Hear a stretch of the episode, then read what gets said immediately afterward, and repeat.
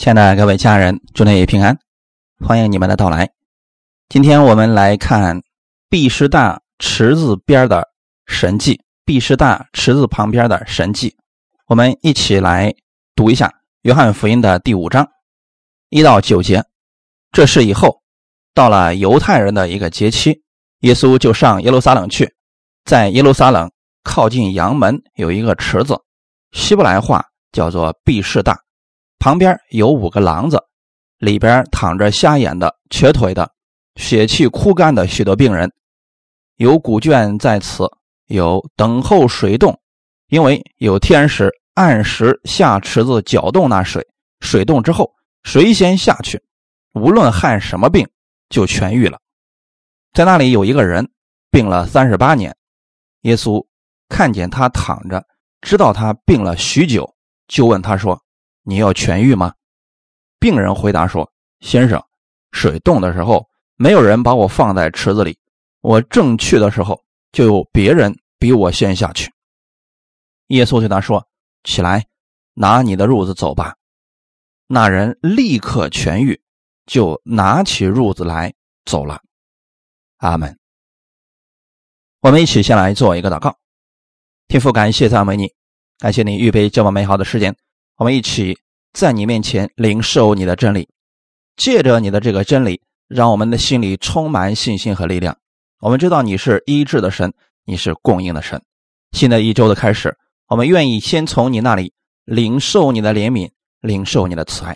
我们愿意带着这力量而生活，请你帮助我们，今天在你面前都能有所得着。把下面的时间也交给圣灵，亲自来引导和带领我们。奉主耶稣的名祷告，阿门。毕士大，希腊原文的意思是怜悯之屋、仁慈之家，这是多么美丽的名字！但在这个屋子里边，真的有怜悯和慈爱吗？即便有，又有多少人能得着呢？你会发现这里的病人相当的多，里边躺着有瞎眼的、瘸腿的。血气枯干的许多病人，他们都想要从神而来的神迹，也就是医治。那么这里的医治方法是什么呢？第四节说，因为有天使按时下池子搅动那水，水动之后，谁先下去，无论患什么病，就痊愈了。我们不知道这种医治方式是否真的存在，因为在一些圣经的手抄本里边，并没有这些话语。但这个池子里边曾经一定发生过神迹，也许是有一个病重的人，他偶然下去了，结果身体上得医治了。可能是这个原因吸引了许多的病人在这儿聚集，再到后来的时候，可能也有几个人曾经得过医治。那么，就算这个池子是真的，天使到底多久去搅动一下池子呢？一年一次，一个月一次，还是一天一次呢？圣经上并没有说明。看来，在这个池子旁边，要想得医治。完全是靠运气。有一些四处求医却无效的病人，一些穷困潦倒、无钱就医的病人，都来到了这里。其实，他们只是在这里得着了一种盼望，但什么时候能够得着医治，他们心里边谁也没有答案。其实，这也正是当时。以色列百姓的真实写照，他们心里边期盼光明，期盼医治，期盼释放，却一直没有看到。他们在期待着米赛亚的到来来拯救他们。没有耶稣的世界，就如同没有色彩的黑白照片一样，它是单调与乏味的。但耶稣来到我们中间，就不一样了。我们的人生虽然还会遇到一些苦难，但我们却有活泼的盼望。有全备的救恩，有丰盛的生命。基督徒如果说能明白耶稣的宝贵，即便是我们遇到了一些艰难，我们也会靠着神所赐的恩典胜过这一切。哈利路亚！我们分享第一点，医治者来到了。约翰福音的第五章五到六节，在那里有一个人病了三十八年，耶稣看见他躺着。知道他病了许久，就问他说：“你要痊愈吗？”耶稣问这话的目的是要激起他内心强烈的愿望，让他心中再起，让他心中再次升起对医治的信心，因为信心对人的生命来说非常的重要。我们经常会说：“哀莫大于心死。”如果一个人心都死了的话，怎么还会有信心呢？那我们可以想象一下，一个久病的人，可能他每次都想下去，结果呢，每次都得不着这个机会。结果很多年了，几十年过去了，这个时候他的信心还能有多少呢？他心里边期盼健康的那个欲望，可能已经不是很大了。这就是我们经常所说的，久病的人。可能会对健康就失去信心。一个多次高考落榜的学生，可能会失去再次复读的勇气；在商业方面屡次失败的人，可能真的会失去再次拼搏的那种精神。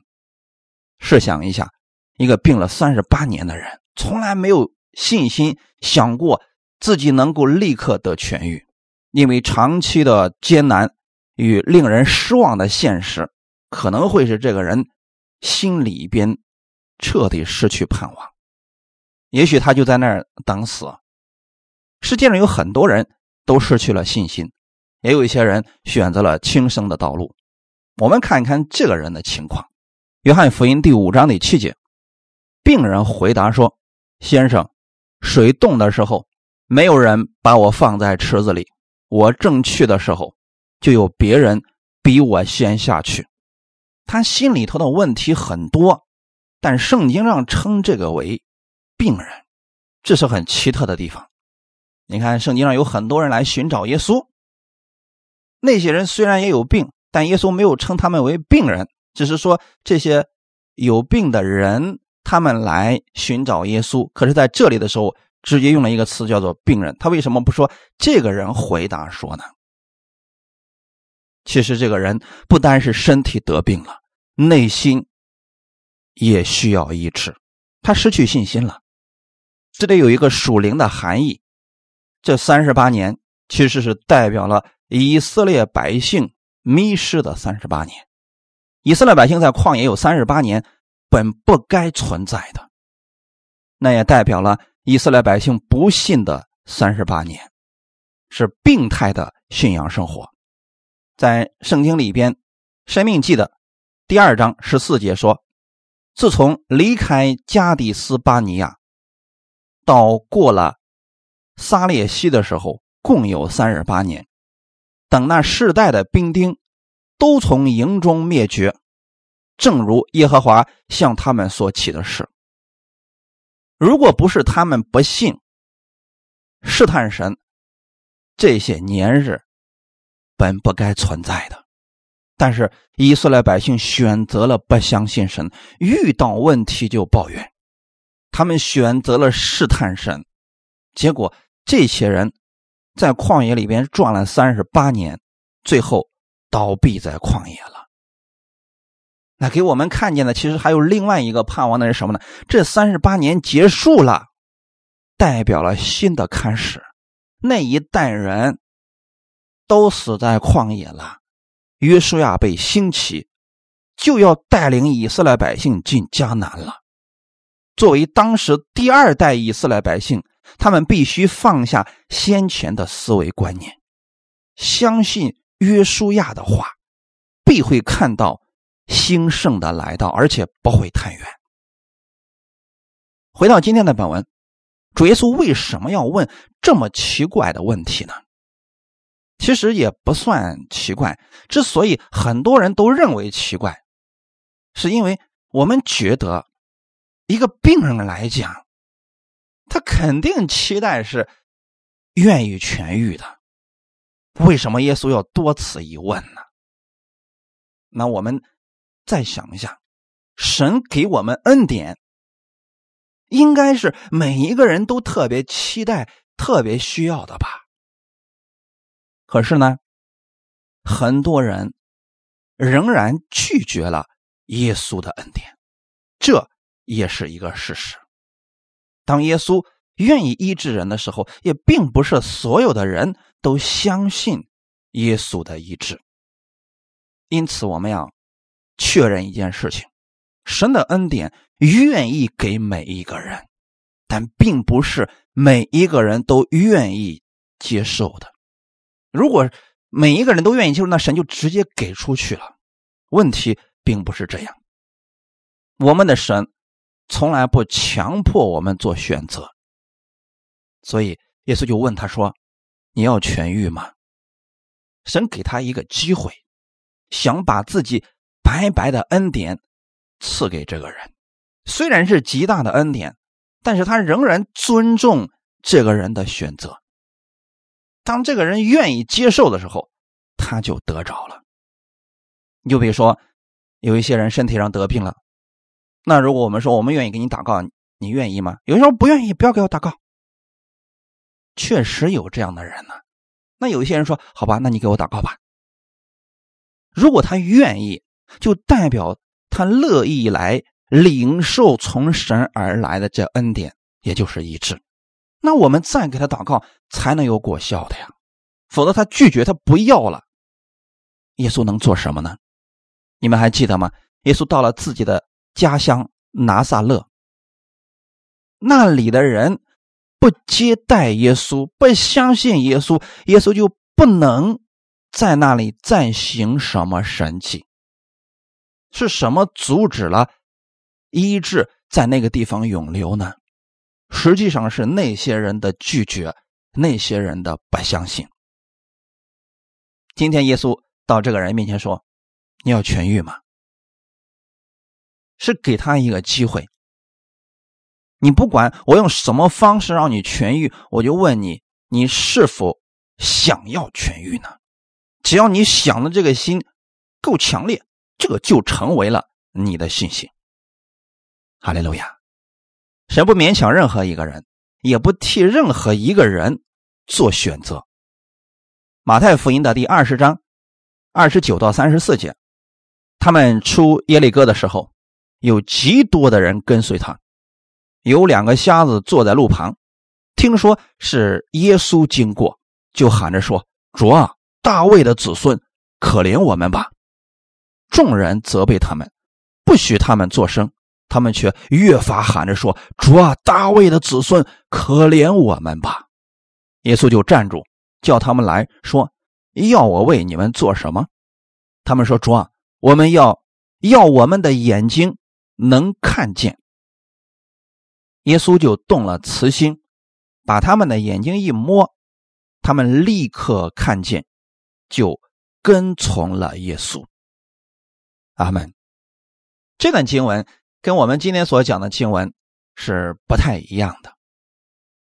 耶稣出了耶利哥之后，有非常多的人跟随着他，而当时坐在路旁的这两个人，他们特别期待得着医治，他们也相信耶稣有这个能力，他们听说了耶稣的事情。所以他们在耶稣经过的时候，就大声的喊出了神给他们的应许：“主啊，大卫的子孙，可怜我们吧！”这是神给以色列百姓的应许。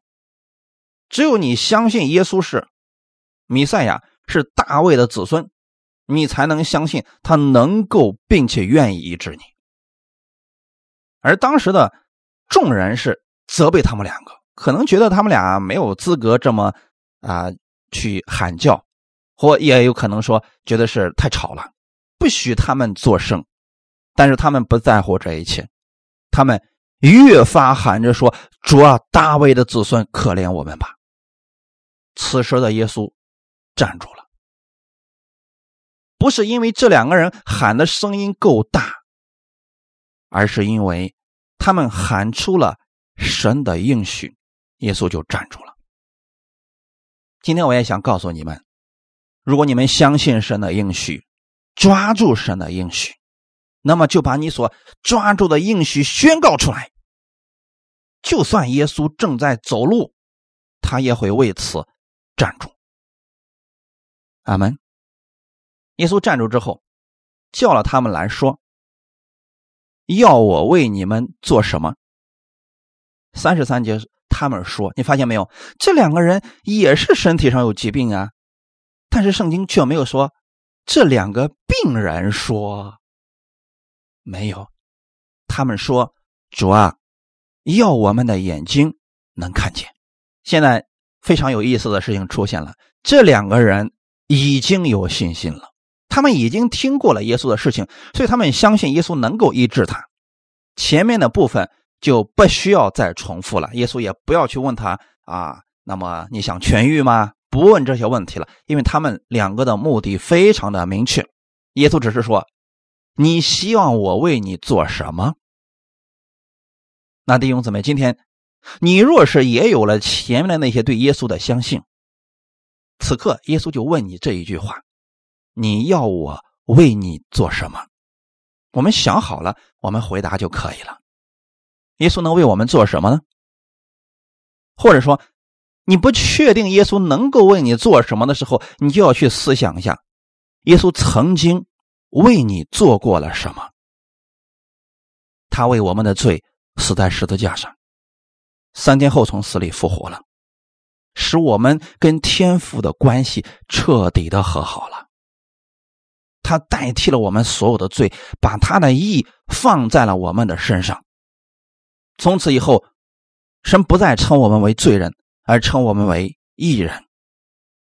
我们的家乡在上面。以后我们活着不再是为自己而活，乃是为死而复活的基督而活。我们相信耶稣已经得着了天上地下所有的权柄，他有医治的能力，因为神给我们有这方面的应许。因他受的鞭伤，我们得医治；因他受的刑罚，我们得平安。如果你明白了这些之后，你就应该相信。耶稣能为你做一切的事情，只要是在他应许的范围之内的，你向他求，他就能给你。而这两个人，他们是相信耶稣一定能够医治他们的眼睛，所以他们对耶稣说：“主啊，要我们的眼睛能看见。”因为他们两个所说的、所求的，也是在应许的范围之内的，所以耶稣就动了慈心，把他们的眼睛一摸，他们立刻看见，就跟从了耶稣。哈利路亚！因此，当我们选择去抓住神的话语而生活的时候，神也会立刻成就。他的应许在你的身上，你看到这些的时候，你也会充满信心，乐意去跟从耶稣的。我们再看一段经文，《以西结书》三十四章十一到十五节，《以西结书》三十四章十一到十五节，主耶和华如此说：“看哪，我必亲自寻找我的羊。”将他们寻见，牧人在羊群四散的日子怎样寻找他的羊，我必照样寻找我的羊。这些羊在密云黑暗的日子散到各处，我必从那里救回他们来。我必从万民中领出他们，从各国内聚集他们，引导他们归回故土，也必在以色列山上。一切溪水旁边境内一切可居之处牧养他们。我必在美好的草场牧养他们，他们的圈必在以色列高处的山上，他们必在佳美之圈中躺卧，也在以色列山肥美的草场吃草。主耶和华说：“我必亲自作我羊的牧人，使他们得以躺卧。”阿门。以西结也是属于先知书当中的一部分。所有的先知书都有一个特点，那就是以色列百姓偏行己路，远离神了。结果呢，神差派先知去告诉他们，他们走错了路。可是以色列百姓并不愿意回头，仍然任意妄为。到后来的时候，灾难遇到了，他们被掳了，或者遇到了各式各样的问题。在这问题当中，神派先知给他们盼望，应许他们一定会救他们。以西结书也是这样的啊，一个给以色列百姓的盼望。所以我们就看到耶和华如此说：“看呐，我被亲自寻找我的羊，将他们寻见。”此时的以色列百姓已经流离失所了，他们已经。四散在各地了。神给他们有个应许，那就是有一天我一定会把你们再次寻回。这是神亲自去做的事情。按理来讲，这些结果是以色列百姓自己所造成的，应该让他们自己回来才行，或者说等他们受够了罪了，神再伸手让他们自己回来。我们的主是充满慈爱的主，所以他愿意。出去寻找散落在各地的羊。神说：“我必亲自寻找我的羊。”那我们再想想今天的本文，我们的耶稣是不是亲自去寻找他的羊呢？耶稣来的时候，看到以色列百姓就像没有牧人的羊一样流离失所。可现在呢，耶稣亲自来到了。碧石大池子的旁边，他看到了许许多多的病人都躺卧在这里，各式各样需要医治的人。而耶稣看这些人，就如同没有人管的羊一样。耶稣亲自来寻找这些羊，要将他们寻见。哈利路亚！圣经上四福音书当中。曾经有给我们的应许是：寻找的必寻见，祈求的就给他开门。那是指有人在引导他们的情况之下，他们若寻求主，主一定会让他们寻见；他们若敲门，神一定会开门让他们进来。可是还有一部分人，他们没有这方面的信息，他们也不知道自己究竟该去找谁。这一部分人，神依然没有忘记，所以就经常会有一些人问说：“那你说在呃世界的某一个岛上啊，那个地方与世隔绝，呃也没有啊福音啊什么的传进去，那你说那地的人怎么得救呢？”这段经文给了你们答案。我必亲自寻找我的羊，将他们寻见，是神自己出手了。因此你不要担心，也许是。呃，某一个传教士，他们坐船正好呢，船出了问题，然后飘到这个小岛上，从此以后福音就过去了。因此，你不要担心这些事情，神不会丢弃每一只羊，就像神不会丢弃当时的以色列百姓一样。虽然是他们自己犯罪，流落在世界各地，但是神还是亲自去寻找他们了。牧人在羊群四散的日子，怎么样寻找他的羊？我必照样寻找我的羊。那你们中间如果知道放羊的这个牧人的心情的话，你就该明白，他们有一只羊走丢了，他会放下这些羊，或者把这些羊安顿好了，一定要把那只羊找回来，不找回来不罢休的。牧人的心里边比羊更加的着急啊！那此时耶稣的心里边特别希望在毕士大池子旁边这些人都能够得医治。耶稣的心里边也是非常的着急，所以他来了，他来寻找这群羊了。真正的医治者来到了，不再带一种不确定的信息。现在在这个毕士大池子旁边的这些人呢，他们不知道什么时候水动，也不知道究竟是不是自己是第一个下去的，因为只要水动了，大家就一窝蜂的往下跳。那到底是谁是第一个下去的呢？这谁都说不好。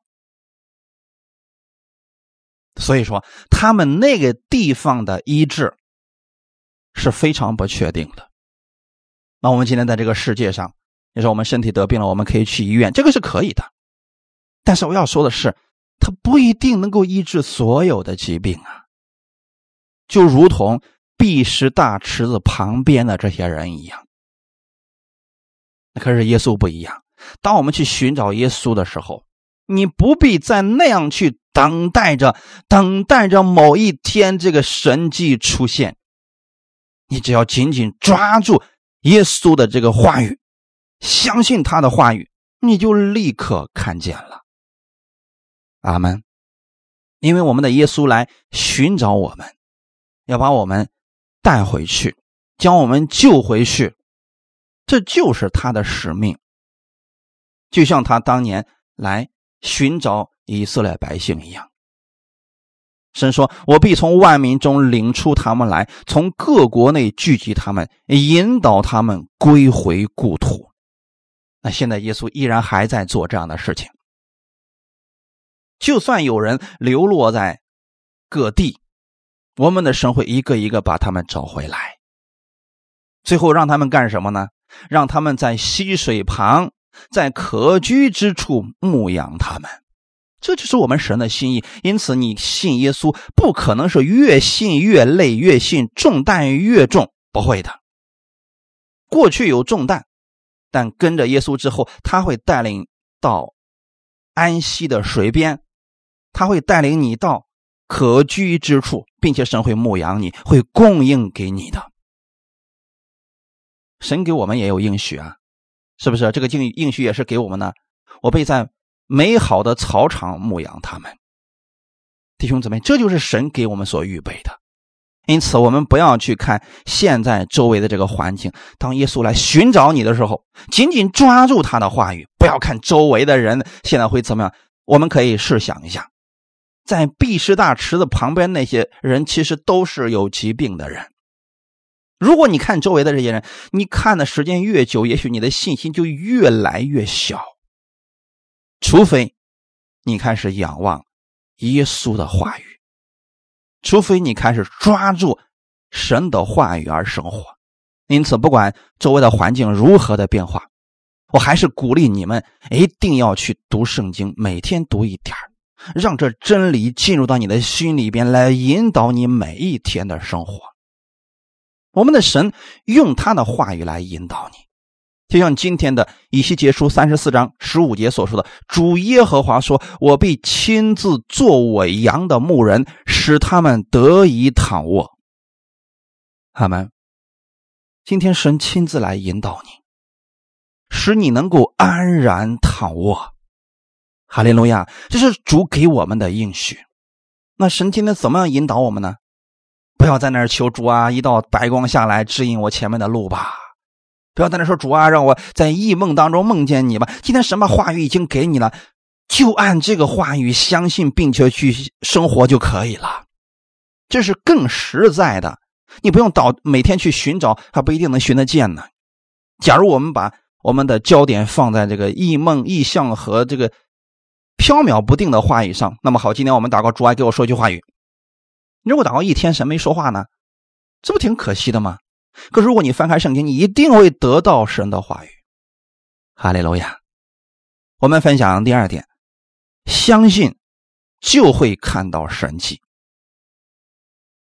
在本文的第七节，病人回答说：“先生，水动的时候，没有人把我放在池子里，我正去的时候。”就有别人比我先下去。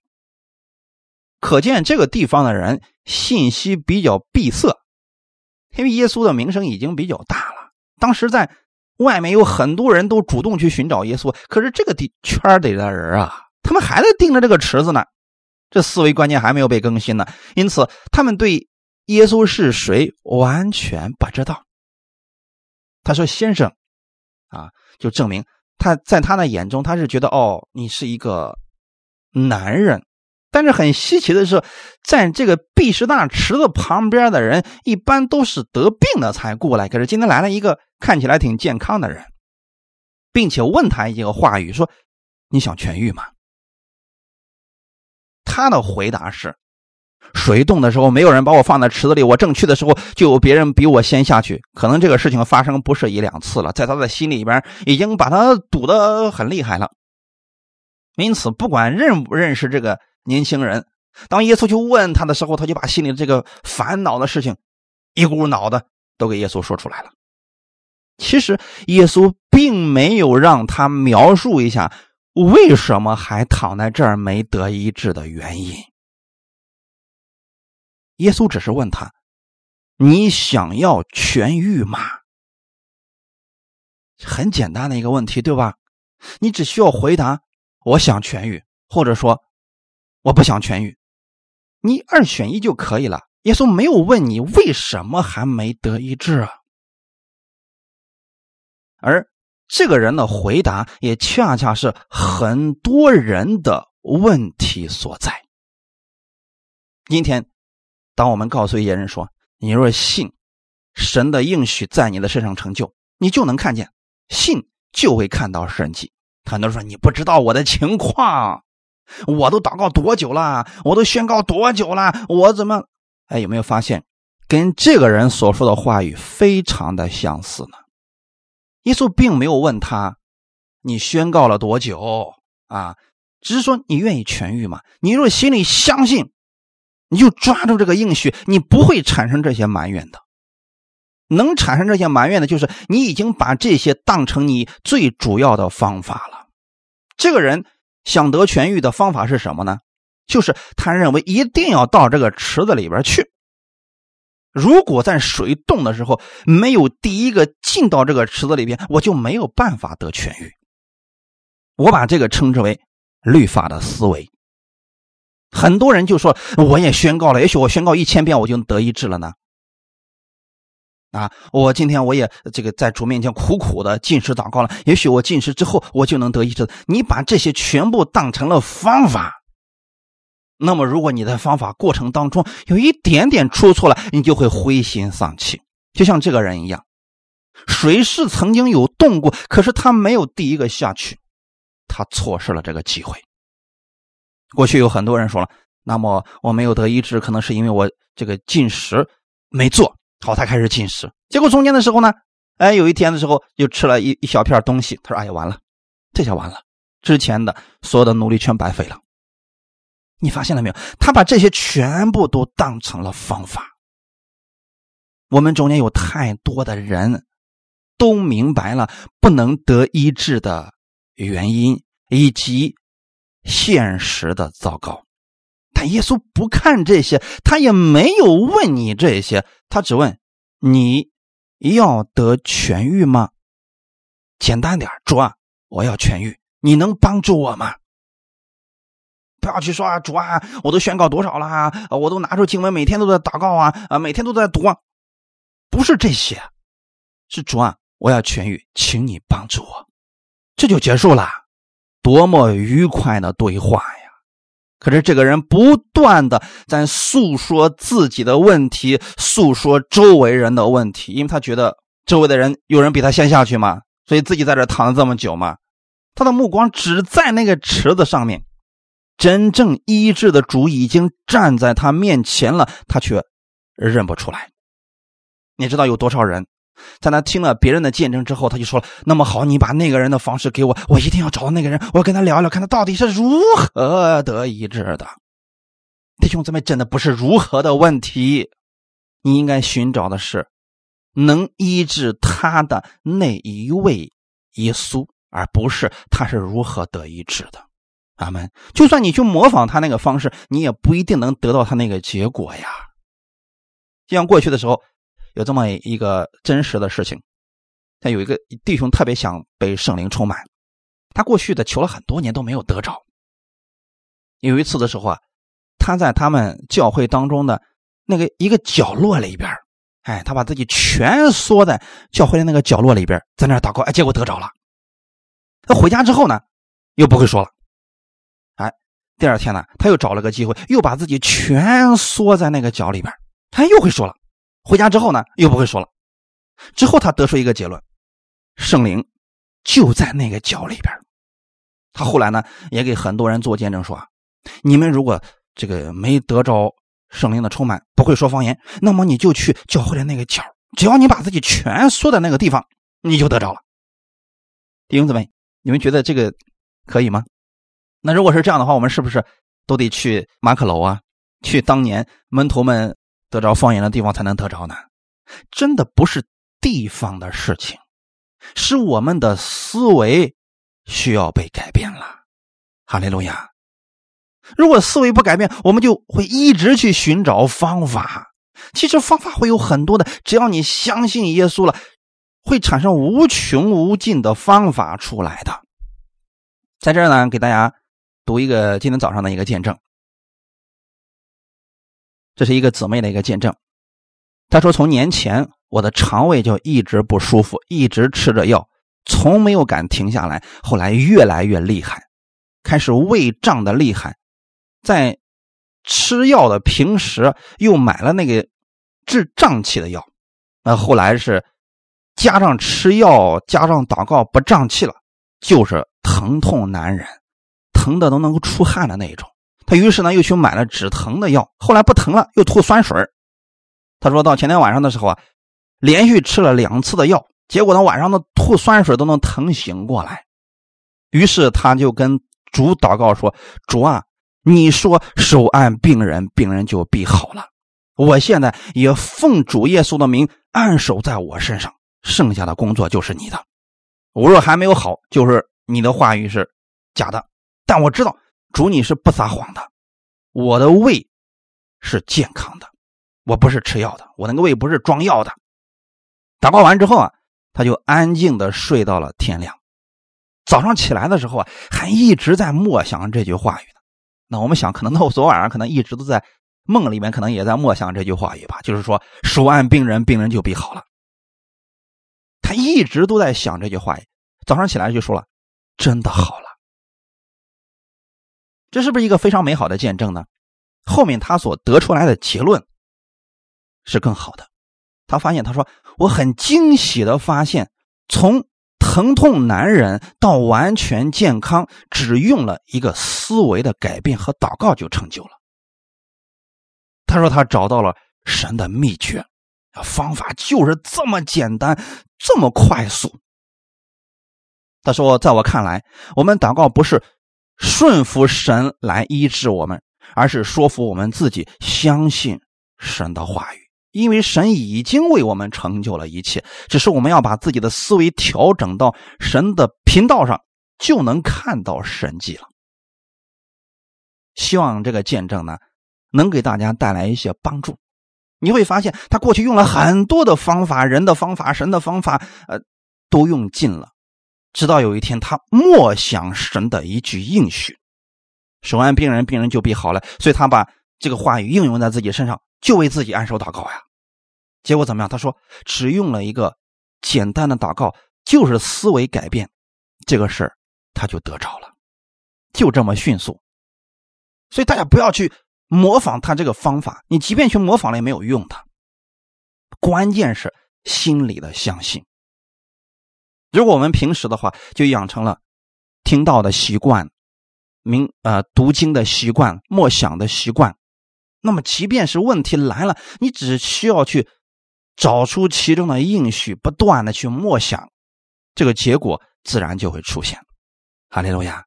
如果我们一直用方法，这个世界上的方法实在太多了。你有没有发现这个姊妹的问题呢？一开始肠胃不舒服啊，后来吃了药之后开始胀，啊胀了之后呢开始疼，结果又去买止疼的药，那你说后来吐酸水，那是不是要买去治酸水的药呢？治胃酸的药呢？那这个什么时候头？是不是他会不停的会有问题出现？怎么办呢？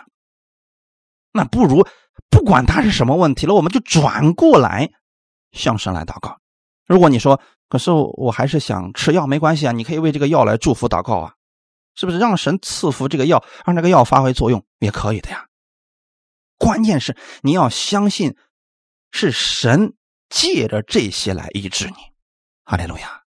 关键是我们内心对神的相信，你相信就能看见神迹了。马太福音二十一章二十到二十二节。门徒看见了，便稀奇说：“无花果树怎么立刻枯干了呢？”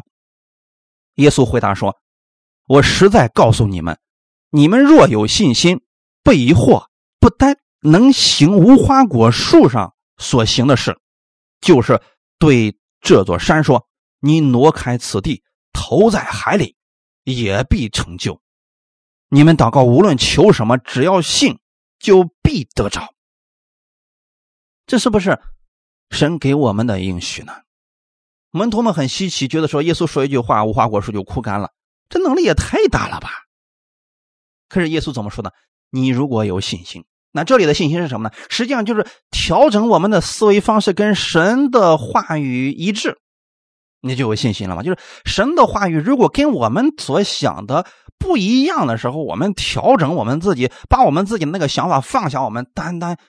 仰望神的话语，相信他的那个话语，不疑惑，哎，这个信心就是你的了。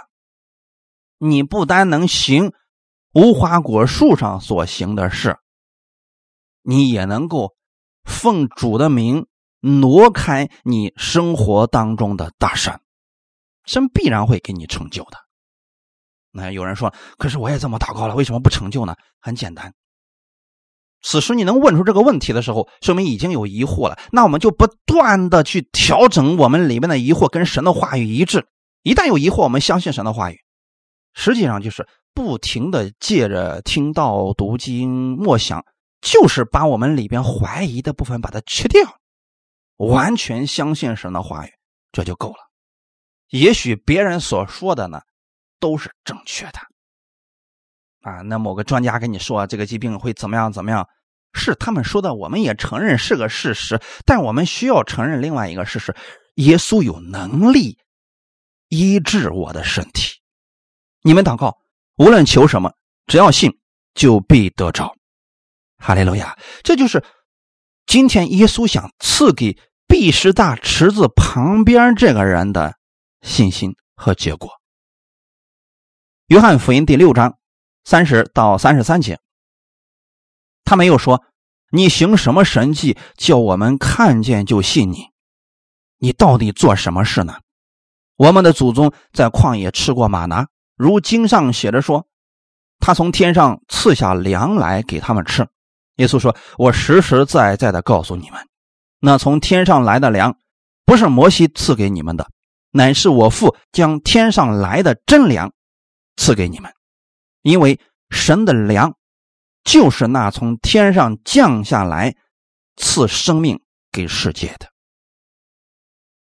耶稣这里所说的生命的粮，指的就是自己。我们的天父已经把他自己，把他的儿子给了我们，给我们的目的是什么呢？让我们得着他的生命。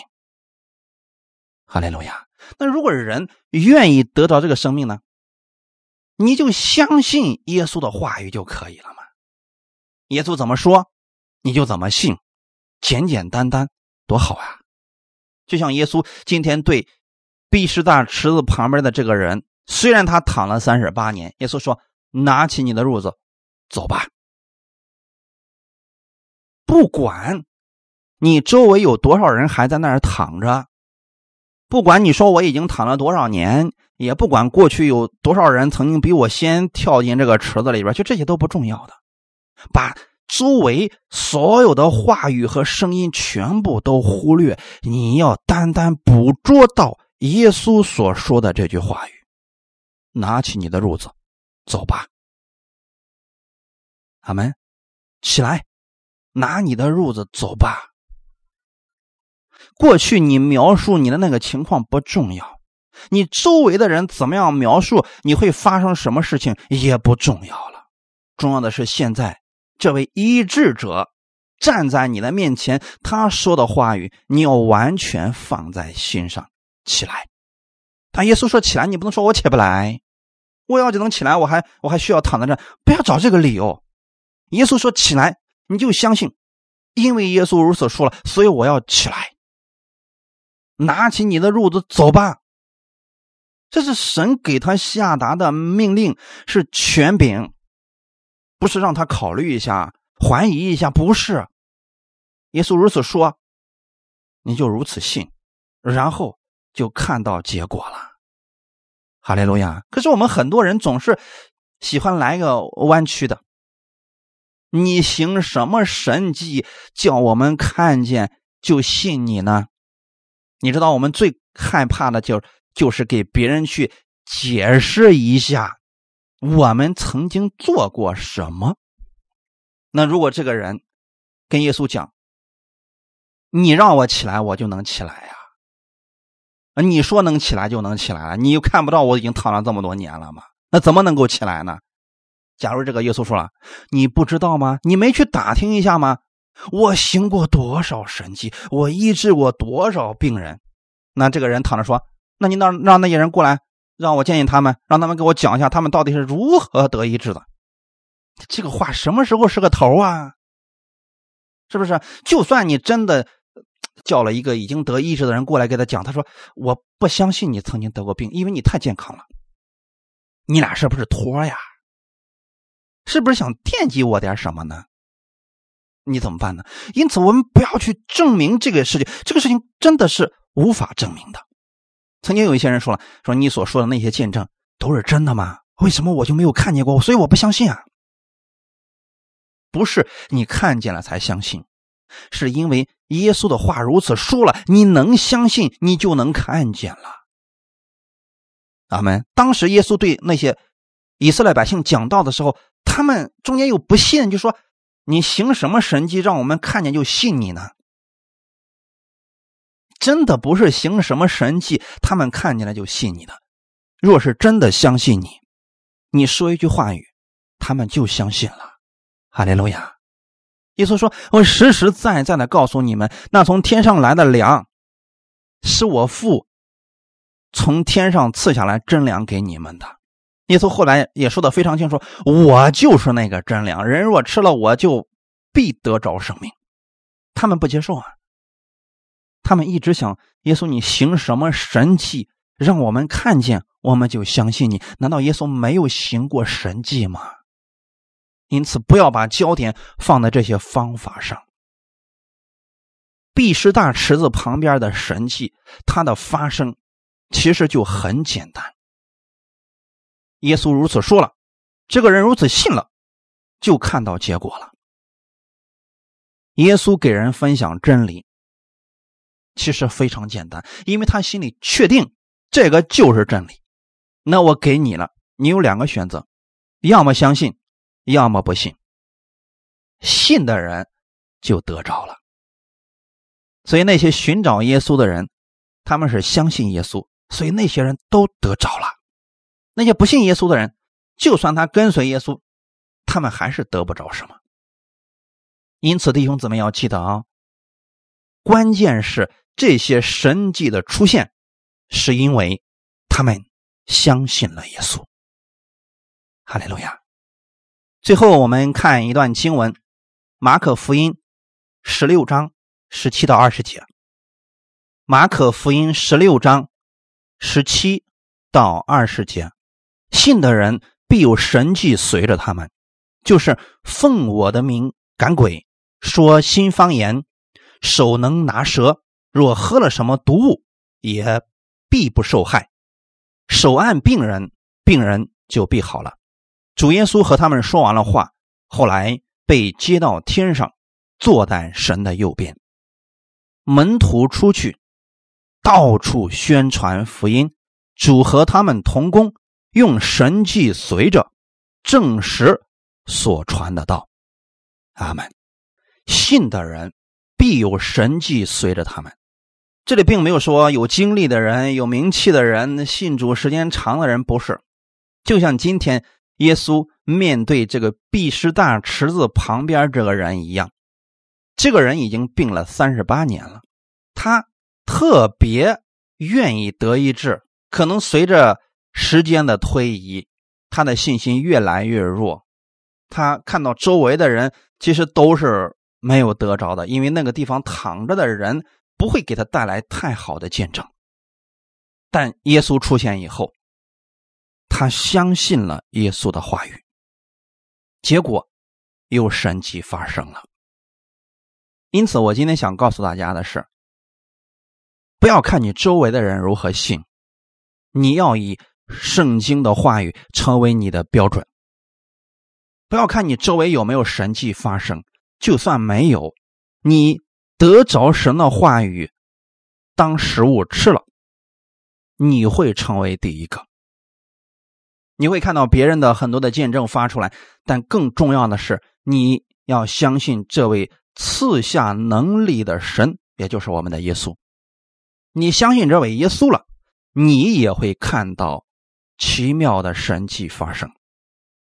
当你相信之后，经历这位神之后，你就知道他是何等的美善了。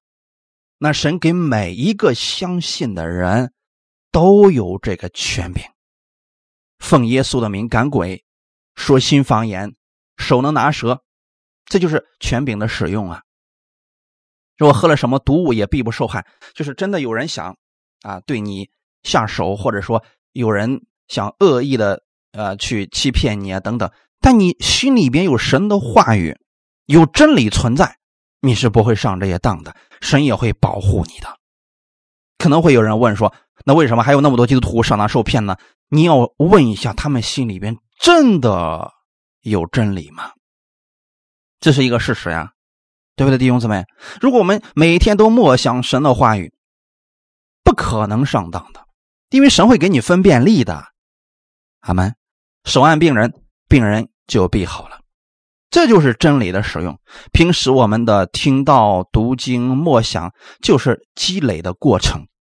等这些问题真的出现了，有人需要你的帮助的时候，你看似一个非常轻松的、简单的祷告，但实际上是因为过去那些真理早已存在于你的心里边了，你只是把它熟练的使用出来而已。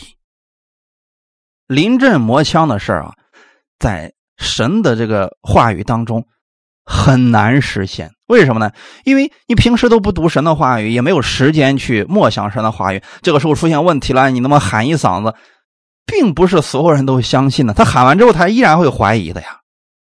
因为魔鬼不希望人得到这些美好的结果，所以在人说完之后呢，如果没有强大的真理让他有信心的话，他说完之后他就开始，其实这个行吗？那很快，更多的负面的信息就说了，不可能的，哪有这么容易的，就会出现了，是不是？我们又会把焦点放在方法上了。但神不希望我们这样。如果平时我们心里就充满了真理，问题来临的时候，你依然是有盼望的。阿门。感谢赞美主。主耶稣把这个话语给了当时的门徒们，其实今天也给了我们。耶稣回去了，坐在神的右边，代表他已经得胜了，已经成全了我们所需要的一切。你只需要去抓住这些应许而生活，就足够了。门徒们得着这个力量之后，干什么了呢？走出去，到处宣传福音。因此啊，神迹不是在家里边等来的，而是你出去为主做工的时候，主。和他们同工，用神迹随着，哈利路亚！所以要经常使用这些权柄，不管是使用在自己的身上，还是使用在你家人的、你的朋友的身上，要去使用这些真理。阿门！养成一个平时就使用真理的习惯，这个时候你会看到很多神迹的发生。毕师大池子旁边的这个神迹只是一个开始。哈利路亚！我们一起祷告。天父，感谢赞美你，谢谢你把这样的话语赐给我们，让我们知道耶稣来是为了寻找迷失的羊，是为了寻找失丧的人。他不会丢下我们。我们知道天父，你没有丢弃我们，你会差派你的仆人去寻找你的羊。就算有些人他失去信心了，但神你会差派人去安慰他们，你会借着这些讲道人，借着真理，让他们再次恢复力量。天父，我谢谢你如此的爱我们，让我们听到了你这样的话语，听到这样的真理。我们知道，毕士大池子旁边的这个人的改变，是因为他相信了耶稣的话语，单单的相信了耶稣的话语，所以他得着了。新的一周的开始，我也愿意。单单仰望你的话语，我不看我周围的人他们说的负面的话语，我也不看周围的环境是何等的不顺。我相信你已经胜过了这个世界，你站在环境之上，站在风浪之上，你能赐给我力量和能力，胜过所有的问题。新的一周，我期待好事发生在我身上。我相信你也与我同在。我必会在生活当中经历你的大能，感谢赞美你，一切荣耀都归给你。奉主耶稣的名祷告，阿门。